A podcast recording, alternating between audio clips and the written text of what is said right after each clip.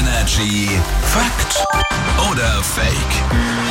Schauen wir mal. Patrick aus den News ist hier. Guten Morgen. Moin. So, es gibt eine Aussage, jetzt überlegen wir alle, stimmt die oder stimmt die nicht? Ist die Fakt oder Fake? Kalt duschen, härtet ab. Was glaubt ihr jetzt gerade bei den Temperaturen? Ja, bei Nicht den so angenehm, Temperaturen ne? möchte ich da eh nicht dran denken, Ja. ehrlich gesagt. Aber sagt man immer Ich so, glaube, oder? es ist richtig gut Fakt, weil das ist ja nicht nur gut fürs Immunsystem, das strafft auch alles, habe ich mal gehört. Ah, Ja, ich glaube, es kommt aber verdammt darauf an, wie lang man. Wechselduschen. Ja, es- ah, aber also prinzipiell würde ich sagen Fakt, aber es gibt bestimmt ein Aber.